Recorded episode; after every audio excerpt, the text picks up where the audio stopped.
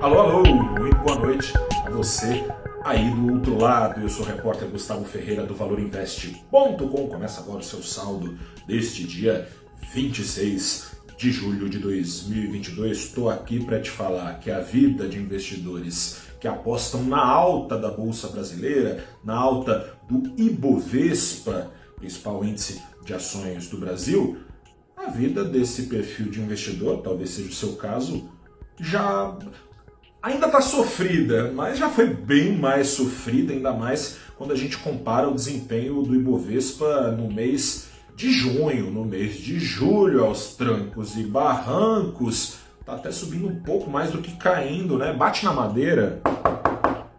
Ainda falta, faltam três pregões para acabar o mês, mas por hora está menos sofrida apesar da volatilidade. Quando passa o cordão dos otimistas pelo mercado, o Ibovespa sobe com tudo, né? é levado, é levado ao alto por ações favorecidas por um cenário em que a inflação lá nos Estados Unidos e, portanto, no mundo começa a cair rapidinho, já já, daqui a pouco.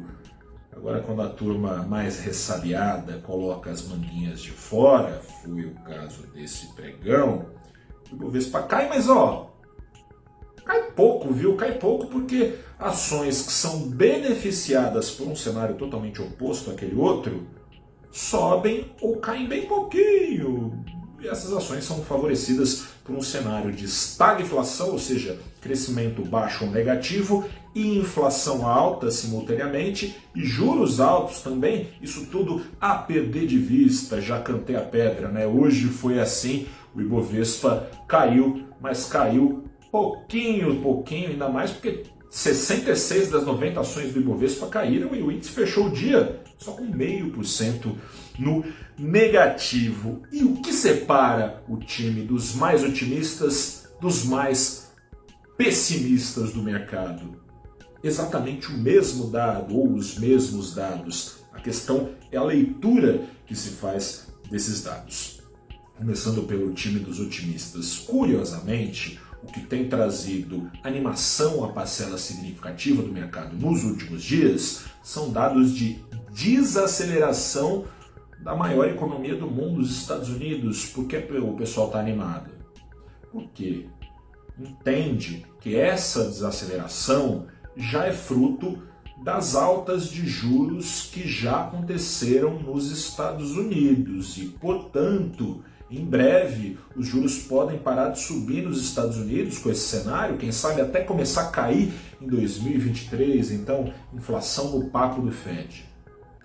Mas os mais pessimistas ou realistas, o tempo dirá, essa turma olha para essa desaceleração dos Estados Unidos e não acha que foi os juros já subindo que trataram de desacelerar a economia americana e, portanto, lá na frente a inflação vai cair, coisa e tal. Nada disso. Essa desaceleração da economia americana, queda dos índices de confiança, já alguns problemas no setor imobiliário, se daria pela própria inflação, que acelera, ainda que os juros nos Estados Unidos já estejam subindo. E se assim for, ainda mais juros do que os já praticados podem ser necessários para que a inflação de fato caia nos Estados Unidos e também essa queda reverbere pelo mundo. Amanhã vai ser dia de tirar a prova de quem está com a razão, se o time mais